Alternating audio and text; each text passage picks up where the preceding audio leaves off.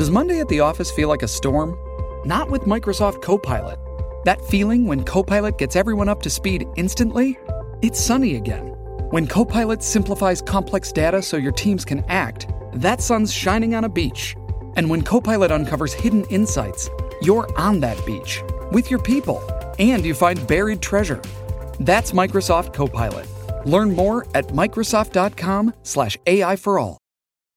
Bonjour à tous. Aujourd'hui, quelles sont les compagnies aériennes les plus en retard? Alors, vous l'avez sûrement remarqué si vous prenez souvent l'avion, le manque de ponctualité est assez fréquent, surtout de la part de certaines compagnies aériennes. D'une manière générale, les retards ont cependant été moins nombreux en 2019. Durant cette année, le nombre de retards importants a diminué de près d'un quart.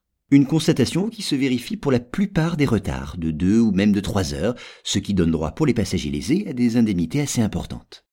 Mais il est vrai aussi que cette amélioration est à relativiser quelque peu, dans la mesure où ces chiffres sont mis en relation avec ceux de l'année précédente, 2018. Cette année-là, marquée par de nombreux mouvements sociaux, s'était signalée par de très mauvaises statistiques concernant les retards.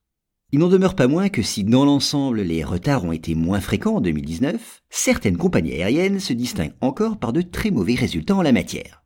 Dans la liste de ces mauvais élèves, citons CSA, une compagnie tchèque, Jetterfly, une compagnie belge, ou encore TAP, une société portugaise. Mais parmi les compagnies aériennes peu ponctuelles, on trouve aussi bien des entreprises classiques que des compagnies à bas coût. En effet, il n'y a guère au regard des retards constatés de différences significatives entre ces deux types de compagnies aériennes. Par ailleurs, le phénomène des retards ne distingue pas telle ou telle compagnie aérienne dans l'ensemble de ses activités. Les retards pris en compte ne sont en effet que des valeurs moyennes. Autrement dit, le passager d'une compagnie réputée peu ponctuelle peut avoir la bonne surprise d'embarquer sur un vol à l'heure. Et l'inverse est d'ailleurs vrai. Certaines lignes accusent des retards plus importants que d'autres, dont les causes ne sont pas seulement à chercher dans le manque de ponctualité des compagnies qui les desservent.